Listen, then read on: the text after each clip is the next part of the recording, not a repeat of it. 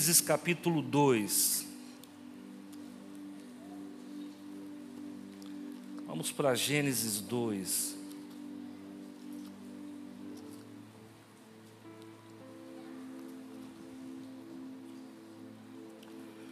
Bom, eu vou estar lendo a partir do versículo 9. Acompanha comigo, por favor. Gênesis 2. É, nós vamos começar assim, versículo 8, ok? Gênesis 2, 8. E plantou o Senhor Deus um jardim no Éden, da banda do Oriente, e pôs ali o homem que tinha formado. E o Senhor Deus fez brotar da terra toda árvore agradável, à vista e boa para comida. E a árvore da vida estava no meio do jardim, e a árvore da ciência do bem e do mal. Ok? Eu vou ler novamente. E plantou o Senhor Deus um jardim no Éden, da banda do Oriente, pôs ali o homem que tinha formado. E o Senhor Deus fez brotar da terra toda árvore agradável à vista e boa para comida, e a árvore da vida no meio do jardim, e a árvore da ciência do bem e do mal. Por enquanto, isso. Deixa a Bíblia aberta, vamos orar. Senhor meu Deus, Pai, agora no nome do Teu Filho é que nós então te agradecemos e também engrandecemos o teu nome que já é muito grande. Senhor, muito obrigado porque a semana começou. E nós começamos bem, tomando ceia em comunhão uns com os outros na pessoa do Espírito Santo. Nos fortalece, nos mantém de pé, nos livra dos percalços, nos livra dos reveses da vida nos livra, Senhor, das vicissitudes, nos livra, Senhor, dos sofismas, nos livra, Senhor, dos dardos inflamados, nos livra, Senhor, de todo engano e de toda arma forjada. Guarda com o teu poder as nossas vidas, na autoridade e no poder do Filho. É que nós oramos e te agradecemos. Amém. Eu vou ler de novo, presta muita atenção. Agora eu queria pedir que as pessoas não ficassem descendo a escada e subindo. Às vezes eu vejo que desce de comboio, parece que é, é uma unção da descida. Então eu queria agora, em nome de Jesus, frear. Está amarrado toda descida em comboio. Tá bom? Se der sede, irmão, aguenta firme. Tá ok? Essa pregação não passa de uma hora e meia, você aguenta. Tá bom? Deus abençoe. Tem gente que às vezes dá uma, uma inquietude, né? Mas vamos, vamos acalmar. Aquietai-vos e sabei que Deus é Deus, tá bom? Bom, e plantou Deus um jardim no Éden. Deus plantou um jardim aonde? Então eu posso dizer jardim do Éden ou jardim no Éden? No Éden. Primeira pergunta: onde fica o Éden? Bom, se a gente for olhar com olhos humanos, o Éden fica na região, ficava, né? Ficava na região onde hoje é o Iraque, ali próximo ao rio Eufrates. Tá, mas existe uma corrente de pensamento, até teológica, especulatória, que o Éden não é nesse mundo, e que o Éden é num plano espiritual. Há essa possibilidade? Há. Há essa conjectura? Há. Mas o que é mais provável? O mais provável é que o Éden estava geograficamente localizado aqui no planeta Terra. Tá? O que é mais ortodoxo? É exatamente que o Éden fazia parte da nossa, da nossa geografia. Bom, plantou o Senhor Deus um jardim no Éden. Então o Éden já existia e Deus resolveu fazer um jardim nesse lugar da banda do Oriente e pôs ali o homem que tinha formado. Então preste atenção: o homem não foi formado no jardim do Éden. Pessoal, vamos aprender Bíblia. Vamos aprender Bíblia. O homem não foi formado no jardim do Éden. O homem foi colocado no jardim do Éden. Primeiro, não é do Éden, é no Éden. Então vamos lá, vamos tentar entender isso aí. Existia um espaço geográfico chamado de Éden, que também é chamado de paraíso. E Deus plantou um jardim nesse lugar. Ele foi o jardineiro. E ali ele colocou o homem que ele havia formado no jardim, no Éden. Ok. Me chama a atenção aqui uma palavra, primeiro. E ali pôs o homem que tinha formado. E aí você pode pensar assim: bom, ele está falando de formação física. Ele está falando de compleição física. Será? Será que a, Deus, quando faz uma obra, ele faz pela metade ou completa? Completa. Então, se ele está falando que o homem está formado, ele está formado em toda a sua gênese, em toda a sua antropologia. O homem está formado em suas emoções, o homem está formado em sua espiritualidade e o homem está formado no seu físico. Porque Deus não faz obra pela metade. Ele não chama de muito bom aquilo que está inacabado. E você vai ver aqui que Deus fez o homem e disse: Eis que é muito bom. Bom, se é muito bom, está acima da média. Se está acima da média, não pode estar tá incompleto.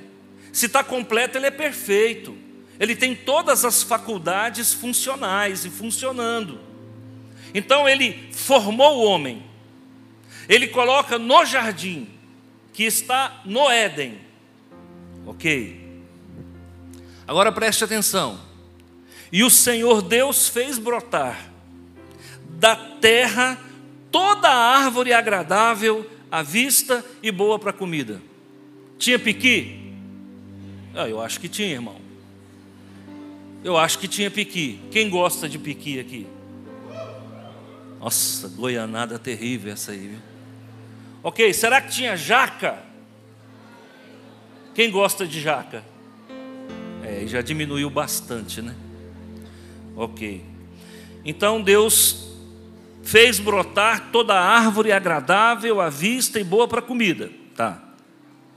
Mas juntamente com todas as árvores, haviam duas que se destacavam. Quais são? A árvore da vida e a árvore do conhecimento do bem e do mal. Então vamos lá? Primeira árvore que estava no centro do jardim, árvore da vida. Segunda árvore que estava no centro do jardim, do conhecimento do bem e do mal, também chamado árvore da ciência. Então vamos lá, nós estamos progredindo. Agora, irmãos, quem estava por trás da árvore da vida? Quem estava por trás da árvore da vida? Isso, só duas pessoas conseguem decifrar. Quem estava por trás da árvore da vida? Jesus. E ela estava onde? No meio do jardim. Ok. E quem estava ao lado da árvore da vida? A árvore do conhecimento do bem e do mal. Aí o que, que Deus disse? Olha a palavra, olha o poder da palavra. De todas as árvores do jardim podereis comer, mas da árvore que está no meio do jardim, essa não comereis, que é a árvore do conhecimento do bem e do mal. Porque no dia em que comerdes, certamente morrerá.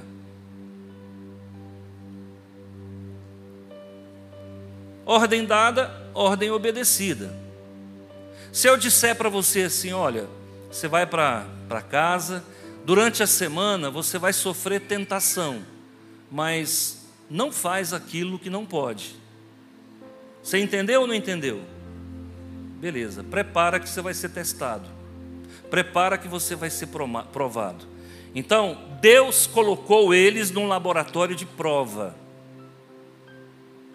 Será que quando Deus colocou essa árvore bem no. O que é o meio? Ele está passeando com a Eva ali, né? passa, ó a árvore. Aí vai lá, volta, ó a árvore. Mas ele olhava e falava: não pode. Ele ia, não pode. Agora, Adão era um despreparado, sim ou não? Ele era um homem formado, pronto para em condições de. E Deus não coloca fardo pesado em ombros frágeis. Se Deus te der uma te der uma direção, ele sabe que você tem condições de executar a trajetória. Deus disse: Olha, você pode tudo, você pode comer a árvore, a raiz, a casca, de todas as árvores. Claro que eu estou parafraseando, ele não disse isso. Mas tem uma árvore que não pode. Gente, deixa eu te falar. Essa árvore do conhecimento do bem e do mal é ruim ou é bom? É ruim ou é bom? Quem acha que a árvore do conhecimento do bem e do mal é ruim, pode levantar a mão. Deixa eu ver. É ruim. É maligna. Quem acha? Tá. Mas por que que deu tanto problema? Se eles comeram. Ah, então o problema não está na árvore. O problema está na sentença que havia sido construída sobre ela. Ele está dizendo: olha, essa árvore é um caminho, essa árvore ela é uma possibilidade. Então, evitem essa árvore, porque eu não quero que vocês passem por nenhum constrangimento, mais ou menos assim. No entanto, irmãos, havia ali, naquele lugar, um ser sinistro, que estava ali, como é que é o nome dele? Aqui a Bíblia chama ele de serpente. Lá Isaías capítulo 14, versículo 12, vamos ver como é que a Bíblia chama esse cidadão. É, Isaías 14, 12. Ó, como caíste do céu, ó estrela da manhã. A Bíblia chama ele de estrela da manhã. Vamos ver como é que Ezequiel, capítulo 28, versículo 14, chama ele. Tu eras querubim ungido, olha a estirpe, olha a patente desse anjo. Ele não era anjo, ele não era arcanjo, ele era querubim. Se você estabelecer uma hierarquia, ele está acima do arcanjo, está abaixo do serafim.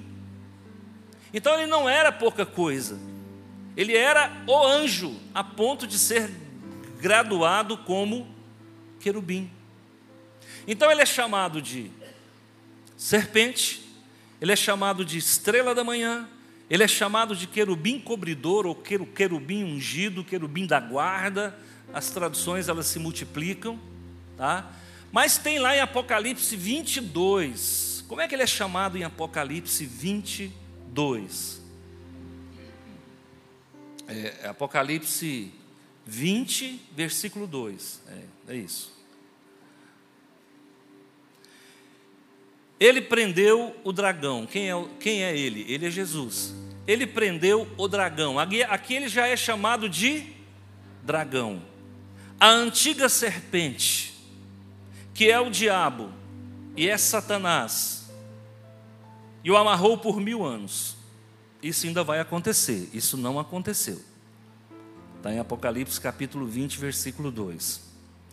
Agora, tem uma passagem, eu acho que é por aí mesmo, deixa eu ver o. Que ele, é, acho que é, é Apocalipse 12, não me lembro agora, que fala que ele arrastou um te, o dragão arrastou um terço dos anjos. Né? O dragão arrastou com a sua cauda um terço dos anjos. Mas isso não vem ao caso. Bom, nós já sabemos quem está na área. E ele está ali dioturnamente, se é que havia dia e noite. Aí eles fala, ele fala, personificado pela serpente. A gente sabe que a serpente é um réptil e o réptil não tem corda vocal. Então o que houve ali, na verdade, é uma incorporação, é uma possessão demoníaca e ele usa uma serpente para dialogar com a mulher. E aí começa toda uma narrativa, todo um diálogo, colocando dúvidas na palavra de Deus, porque o diabo sempre vai trabalhar dessa forma. Ele vai colocar dúvida na palavra de Deus. Ele não diz que está errado, ele apenas coloca uma pimentinha malagueta ali, só para complicar. E assim ele o fez com Eva. Resultado: a Eva comeu o fruto, o Adão comeu o fruto, e aconteceu o que aconteceu e o que está acontecendo. Agora vamos lá. A árvore da ciência do bem e do mal, se ela não fosse comida, o fruto não fosse comido, Adão e Eva estavam até hoje na idade da inocência. E aqui eu não quero fazer papel de advogado do diabo, de forma alguma. Mas deixa eu fazer uma pergunta aqui para você. Pensa comigo. Você queria não passar dos sete anos? Ou você desejaria continuar crescendo e se tornar um homem adulto? Vamos lá, Renan. Se fosse dado para você escolher, você nasceu e você tem sete anos, você desejaria continuar com sete anos no máximo, ou você desejaria continuar crescendo e amadurecendo? Crescendo. Vamos lá, Rafael, você queria continuar como criança inocente a vida inteira ou você desejaria crescer? Crescer. Irmãos, deixa eu falar uma coisa para vocês. No fundo, no fundo, ó, posicionamento meu, tá? Quem está aí, ó, os atiradores de plantão aí, pode atirar, mas vai atirar, mas não pega não. Deixa eu falar uma coisa para você. No meu entendimento, Deus também queria que o homem saísse da inocência. Prova é que ele coloca a árvore exatamente no centro. Se Deus não quisesse que o homem comesse daquele fruto, ele não colocaria aquela árvore no centro, e ele não daria uma sentença que poderia ser violada, quebrada, desobedecida. Então, no meu entendimento, Deus também queria que nós saíssemos da inocência. Ele queria que Adão e Eva deixassem de ser criança. Então parece que o erro, ele é inevitável. E o pecado não nasce na raça humana, gente. O pecado ele foi importado do mundo espiritual para a raça humana. O pecado ele nasce na mente de um querubim. Ele nasce na mente de uma estrela da manhã. No Velho Testamento, sempre que aparecer a palavra estrela, se referindo a pessoas, está falando de anjos. Isso é uma linguajar do Velho Testamento. Sempre que aparecer a palavra estrela se relacionando a seres, está falando de anjo. Então, quem era Satanás? Ele era um anjo. Ele era um anjo de luz. Por isso que Jerônimo, um dos doutores da Igreja Católica, ele chama Satanás de Lúcifer. Lúcifer é portador de luz. Não existe esse nome Lúcifer na Bíblia. Isso é apenas uma transliteração, isso é um pseudônimo, um apelido que o doutor Jerônimo, pai da igreja, o São Jerônimo, fez. Ele, ao traduzir a Vulgata, ao traduzir do hebraico para o latim e constituir a Vulgata, que é uma das melhores traduções que nós conhecemos, ele simplesmente apelida né, cria uma alcunha para Satanás e o chama de Lúcifer. Mas não existe Lúcifer, é só para você entender. Então, irmãos, o que, é que nós temos aqui? A impressão que dá é que Deus realmente queria que o homem comesse do fruto, porque nós viveríamos na inocência a vida inteira. Quando o homem então desobedece, ele vai lá e come o fruto, E aí imediatamente tudo muda. E o que é que Deus faz? Ele come o fruto, que até então estava proibido, o pecado se, se institucionaliza na raça humana, imediatamente Deus tira o homem do Éden. Pode observar que o homem foi expulso do Éden. Por que, que ele foi expulso do Éden? Para não comer o fruto da árvore da vida. Por quê? Se ele come o fruto do conhecimento do bem e do mal, e na sequência come o fruto da árvore da vida, ele viveria eternamente pecador. Atrás da árvore da vida estava quem? Jesus. Atrás da árvore do conhecimento do bem e do mal estava quem? Satanás. O problema não era a árvore, é quem estava atrás. Quando houve a, a desobediência, automaticamente ele se sentiu dono do pedaço. Ele falou: Eu fui escolhido. Eu fui o escolhido. A desobediência foi escolhida. A ciência foi escolhida. O mal foi escolhido. E a ciência, gente, ela é do bem e do mal. Vocês sabem que o construtor do 14 bis, que foi o primeiro avião do mundo, foi Santos Dumont, que era metade francês e metade brasileiro. Inclusive, há uma briga, né? Uma briga épica, porque os franceses falam que ele era francês, os brasileiros falam que ele era brasileiro. Mas quando aconteceu, uh, eu não me lembro agora se foi a primeira guerra ou a segunda guerra, acho que foi a segunda, ele suicidou. Por que, que ele suicidou? Porque ele descobriu que tinha feito uma máquina que servia para o bem e para o mal. Então, gente, tudo que é fruto de ciência serve para o bem e serve para o mal. Uma faca de cortar, ela serve para o bem e ela serve para o mal. O revólver de um soldado, ele serve para o bem e ele serve para o mal, se estiver na mão da pessoa errada. Hã? Um carro, ele serve para fomentar um assalto a banco, mas ele serve também para levar uma pessoa para o hospital, para o pronto-socorro. Então a ciência, ela sempre vai orbitar em duas esferas, o bem e o mal, o bem e o mal. E fomos nós que escolhemos. E a prova de que Adão não estava errado é que o Rafael também escolheu a árvore do conhecimento do bem e do mal. A prova que Adão não estava errado, que também o, o Renan escolheu a árvore do conhecimento do bem e do mal. E se você me pergunta, pastor, só queria ficar brincando de carrinho a vida inteira? Não, eu queria brincar de carrão. Então o que, que eu iria escolher? A árvore do conhecimento do bem e do mal. Então, antes de jogar pedra em Adão, pense que se você tivesse lá, você teria feito a mesma escolha. Só que aí deu um problema, irmãos. Vamos lá para Romanos capítulo 5, versículo 12. Eu não vou nem abrir. Ele vai, meu computador, ele vai ajudar.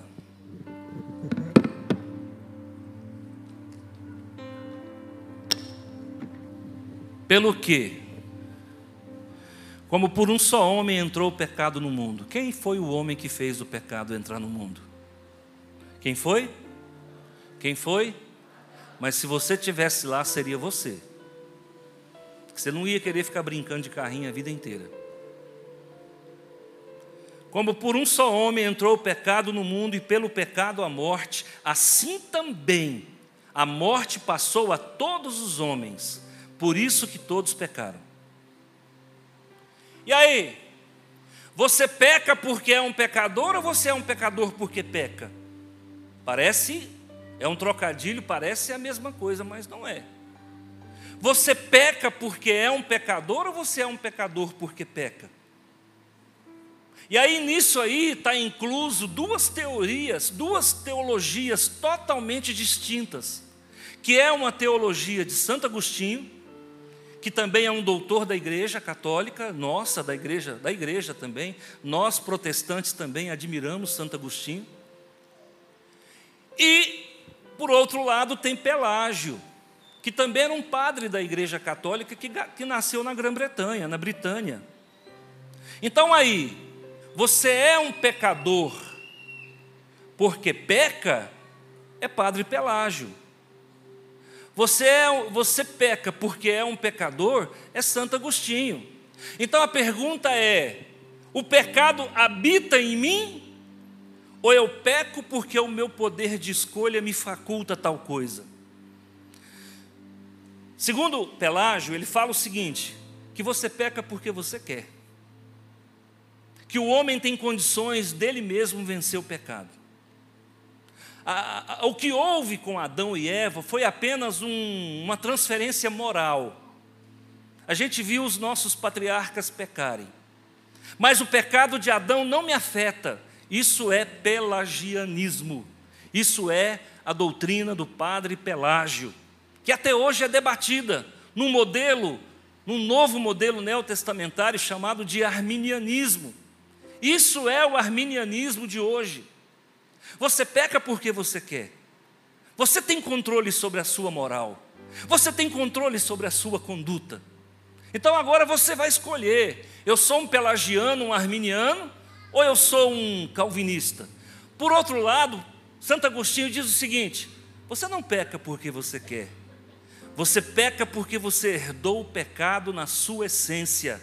Você é portador de uma herança pecaminosa.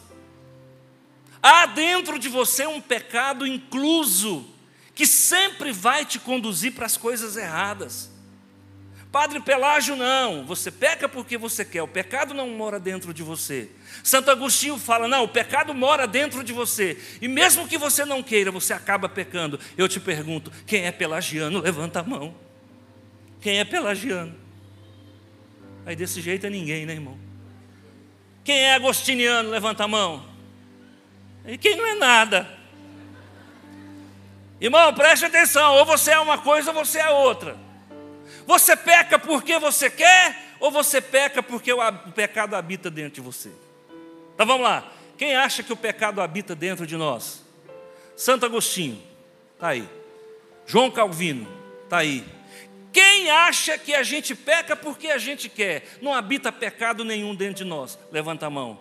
Está aí, Padre Pelágio, Jacob Armínio. Pronto. Essa é a teologia que vem polarizada desde o século V. E de lá para cá vem rasgando, vem rasgando a linha do tempo. Agora, verdade verdadeira, irmãos, eu sempre fico em cima do muro. Eu sempre quero me dar bem com todo mundo. Tem hora que eu sou pelagiano até o rastro. E tem hora que eu sou calvinista, agostiniano até a alma. Porque tem pecados que, por mais que a gente luta contra ele, ele está sempre batendo na nossa porta. Você fala, meu Deus, eu não quero, mas eu gosto. Nessa hora ele habita dentro de você, ele mora dentro de você. Então você é um agostiniano convicto, você é um calvinista convicto, você é um presbiteriano convicto, você é um batista reformado convicto. Mas tem situações que a gente peca, na verdade, porque a gente quer. Você tem condições de vencer esse pecado. Na verdade, você é um. Sabe, você é fraquinho, irmão. Para de ser fraco. Seja mais positivo, mais firme. Só que esse negócio, irmão, parece brincadeira, mas ficou sério. E esse negócio ficou sério Vamos lá para Mateus capítulo 4. Vou pedir para abrir ali. Ah, eu não li Romanos, né? Cheguei a ler? É, li, né? Li 5,12 e 5,19. Então vamos lá, é o cabeça branca, irmão. Cabeça branca é assim. Por isso que eles não põem cabeça branca na mídia. Porque esquece os trem tudo. Vamos lá, Romanos 5,19. Porque como pela desobediência de um só homem, muitos foram feitos pecadores, assim pela obediência de um, muitos serão feitos justos.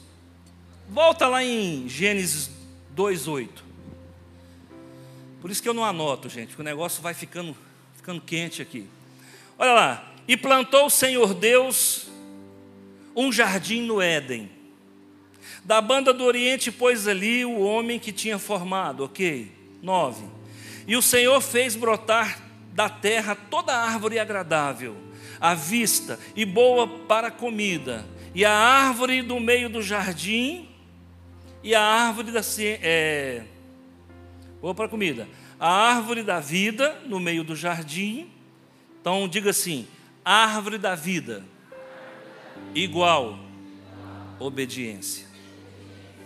Árvore do conhecimento do bem e do mal, igual desobediência. Então, o que, que Deus fez no jardim do Éden? Ele fez um laboratório. Ele criou um ambiente monitorado, um ambiente sob, sob controle. Ele coloca ali todo tipo de comida, podia comer de todos os frutos, um ambiente sombreado, com uma luz amena, e o casal de namorados ali, que ainda era uma criança, colocou no meio do jardim dois caminhos: a obediência e a desobediência. A obediência e a desobediência. É o que acontece com seu filho. O seu filho estará sempre no jardim do Éden durante a infância, durante a inocência. E ele sempre vai ter que escolher entre a obediência e a desobediência. Meu filho, não faz isso. Isso aí é a árvore do conhecimento do bem e do mal. E o conhecimento vem com a experiência. A experiência traz dor, mas a experiência traz o aprendizado. Meu filho, não põe o dedo na tomada que você vai levar um choque. Então, se ele colocar o dedo na tomada, ele nunca mais vai colocar, porque ele adquiriu conhecimento e a experiência deu para ele um aprendizado. A impressão que eu tenho, a impressão que eu tenho, e aqui é a opinião minha, é que Deus, na verdade, queria que o Adão passasse pelo conhecimento, pela experiência para adquirir sabedoria. Vamos lá agora em Mateus capítulo 4. Mateus 4. Eu não sei se é 4.1, deixa eu olhar aqui. Está 4.1? Ah, é isso mesmo, 4.1. Ok. Então foi conduzido Jesus pelo Espírito ao deserto. Engraçado, né? Mudou o cenário. Lá atrás, Jesus foi conduzido pelo Espírito aonde? Ao jardim. Tinha muita comida, tinha muita sombra, um laboratório cheio de proteção não tinha jejum, e o mal não havia nascido e se estabelecido na raça humana, e Jesus estava ali, representado pela árvore da vida.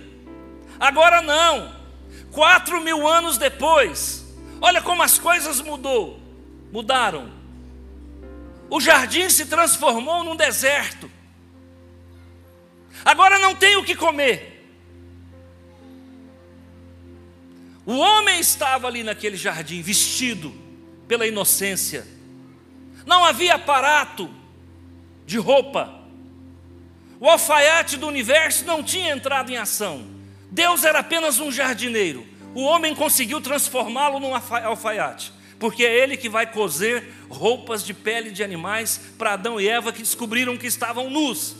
Mas eles estavam vestidos antes do pecado, eles estavam num ambiente de sob controle, havia comida, havia água, havia proteção, havia ensinamento, havia palavra. No entanto, eles deram ouvido ao tentador e foram lá e desobedeceram o eterno. Agora nós encontramos a árvore da vida, aonde? Aonde? Deserto. Olha o que nós fizemos. Fizemos de Deus um alfaiate e agora fizemos de Deus uma árvore plantada no deserto. Então foi conduzido Jesus pelo Espírito Santo ao deserto para ser tentado pelo diabo. Mudou tudo. A coisa vai de mal a pior. O mal já tinha se alastrado. A desgraça tinha alcançado a raça humana. Os efeitos do pecado eram galopantes.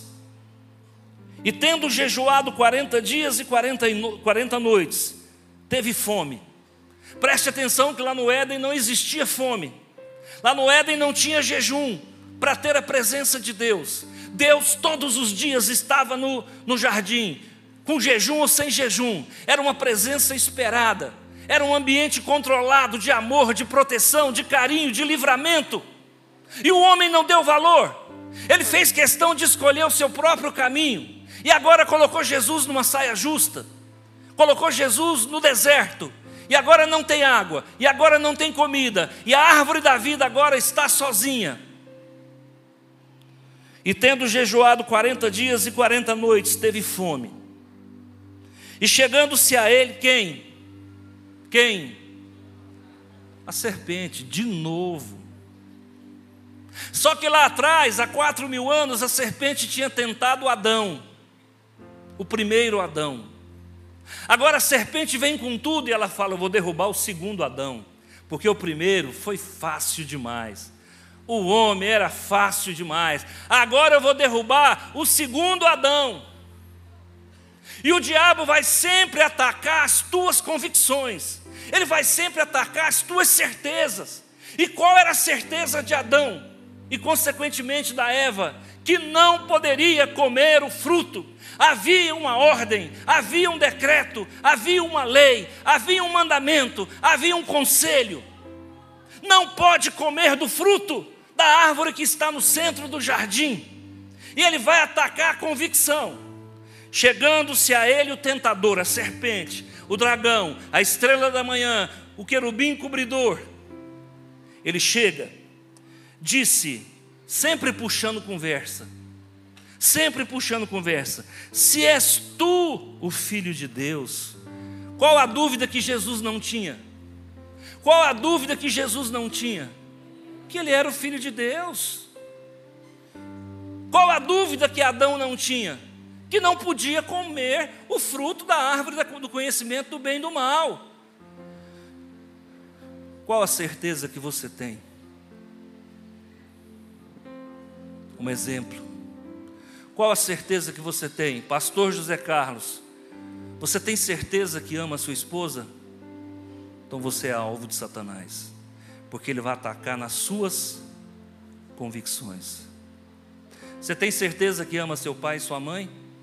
Ele vai testar você nessa certeza. Será que a tua mãe é tão boa quanto parece? Será que teu pai te ama tanto como ele diz que ama? Será que essa igreja que você frequenta realmente é uma igreja boa? Você não sabe porque é a única que você conhece? Então você tem convicção que ela é boa. Ele vai testar você na sua convicção, naquilo que você tem mais segurança. Toma cuidado. O teu casamento pode ser alvo, a tua paternidade pode ser alvo.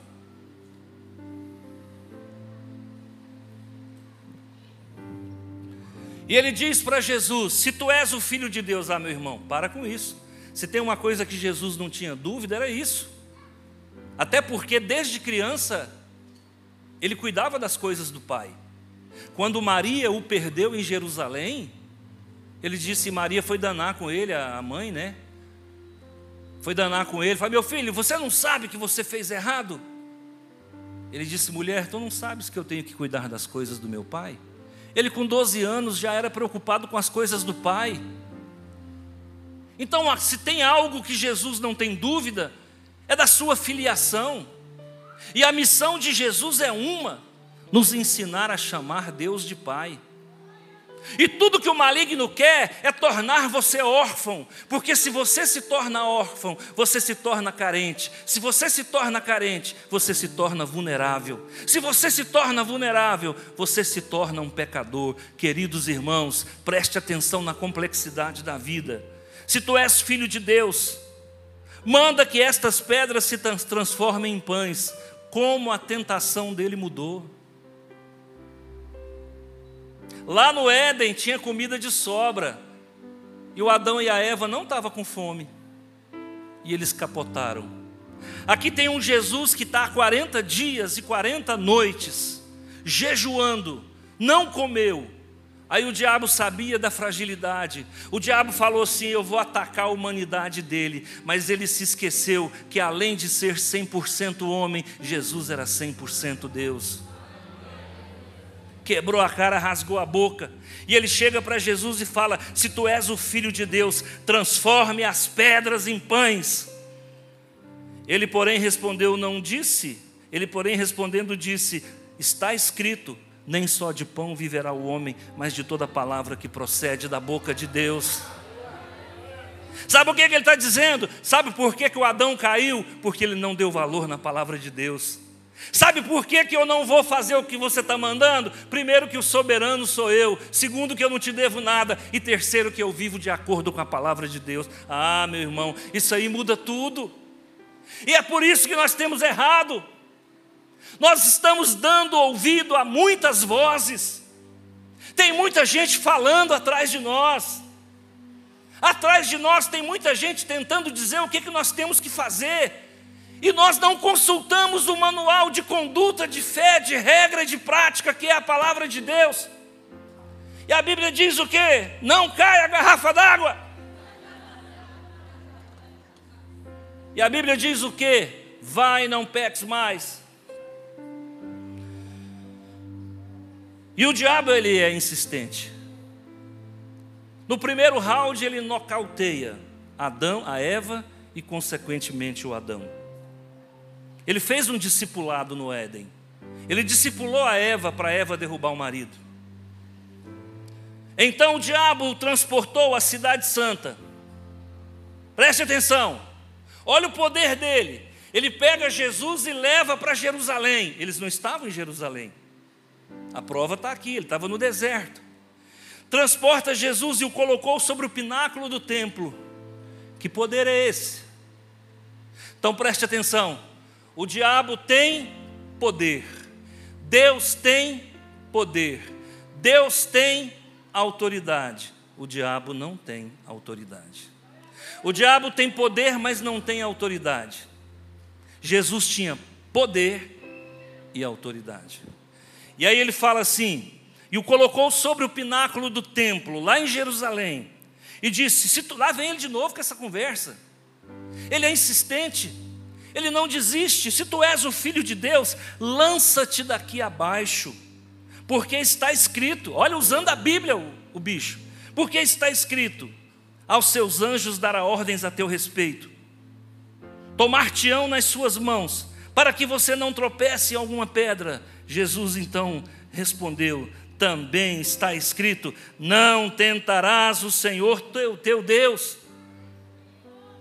Novamente o transportou o diabo a um monte muito alto e mostrou-lhe todos os reinos do mundo e a glória deles, e disse: Tudo isso te darei se prostrado me adorares. Então Jesus disse-lhe: Vai-te, Satanás, vai, serpente, vai, dragão, vai, estrela da manhã, vai, acusador, porque está escrito: Ao Senhor teu Deus adorarás, e somente a eles, a Ele prestará culto.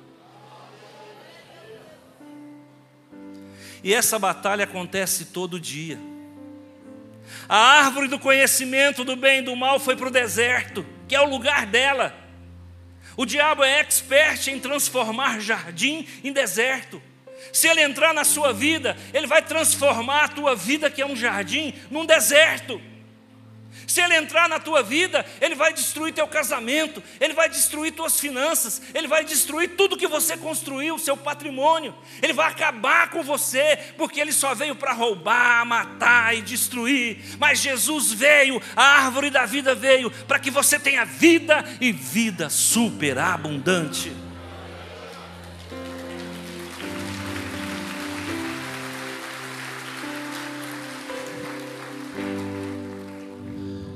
Como é que uma desobediência põe Deus nessa situação? Primeiro, transforma Deus num alfaiate. Deus tem que construir roupas para Adão e Eva que agora está pelado. Depois Deus é obrigado a expulsar os seus filhos do paraíso. Depois Deus é obrigado assim, no bom sentido, né, gente? Ele não é obrigado a nada. Isso aqui é uma linguagem antropomórfica. Depois, Deus é obrigado a constituir leis. Moisés vem, constitui as leis. Depois, o Senhor vai mandar o seu filho, que desce das alturas eternais, se faz homem e habita entre nós. Depois, ele pega o seu filho, a árvore da vida, e manda para o campo de batalha para o segundo round daquela primeira luta, onde Adão sagrou-se derrotado. E agora o próprio filho vai enfrentar o inimigo das nossas almas. E para enfrentar o inimigo das nossas almas, o que estava ruim ficou pior. Ele está longe da proteção dos seus familiares, ele está há 40 dias sem comer, ele não está num deserto, ele não está num jardim, mas ele está num deserto, e ali ele vai para a luta e arrebenta com Satanás em três rounds. E depois então ele vai para a cruz e vence a morte ao terceiro dia. Ele sobe até Deus, assenta-se à direita de Deus Pai, e Deus Pai fala para ele: Assenta-te à minha direita, para que eu coloque, até que eu coloque todos os teus inimigos debaixo dos seus pés. Apocalipse 22.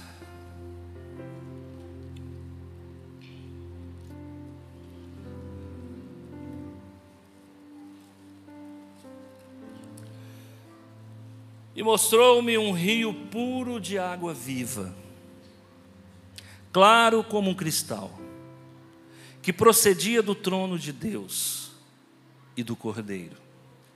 22, 20 e 20, é isso. No meio da sua praça e de uma e outra banda do rio, estava quem? Estava quem? Nunca mais se falou em árvore do conhecimento do bem e do mal. Nunca mais se falou em árvore do conhecimento do bem e do mal. Mas haverá um tempo que nós vamos morar no céu com Deus. E lá nesse lugar onde a gente vai morar, tem uma praça e tem um rio que nasce no trono de Deus. E ali está naquela praça a árvore da vida. Preste atenção. A árvore é brotada, é plantada no jardim.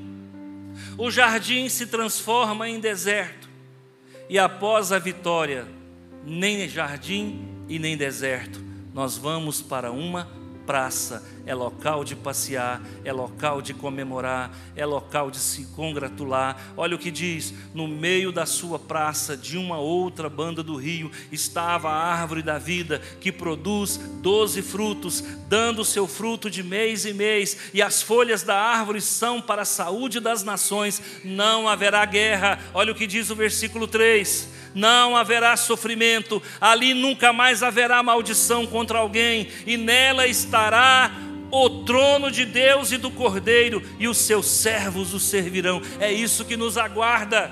Já passou o jardim, já passou o deserto, e a praça e o rio de Deus nos aguarda, é para onde nós vamos. Maranata, vem Jesus, vem buscar a tua igreja. Nós queremos ir para a praça, nós queremos ir comemorar, não fazer ato político, nós queremos fazer um brado de vitória. Louvado seja o nome de Jesus.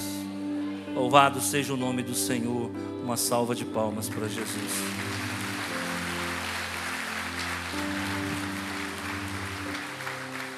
Pastor, resume a pregação numa frase. Você deixou de ser criança. Você escolheu a árvore do conhecimento do bem e do mal. Agora, já que nós estamos nisso, vamos voltar para Jesus. Porque, mesmo tendo errado o nosso caminho, Ele endireita a nossa vida. Ele nos dá a sabedoria através da experiência, do entendimento. O aprendizado ele vem formando um caráter de sabedoria. Nós não estamos só, nós estamos com Ele, porque agora a terceira pessoa habita dentro de nós. Nós temos cobertura espiritual novamente. Nós não estamos nus, nós estávamos nus, agora nós estamos vestidos com roupas brancas, com azeite na lamparina, aguardando a volta do nosso redentor. Louvado seja o nome do Senhor. Deus te abençoe. Deus te guarde. Prepara, Jesus está voltando. Amém? Quero convidar os diáconos para estar conosco aqui.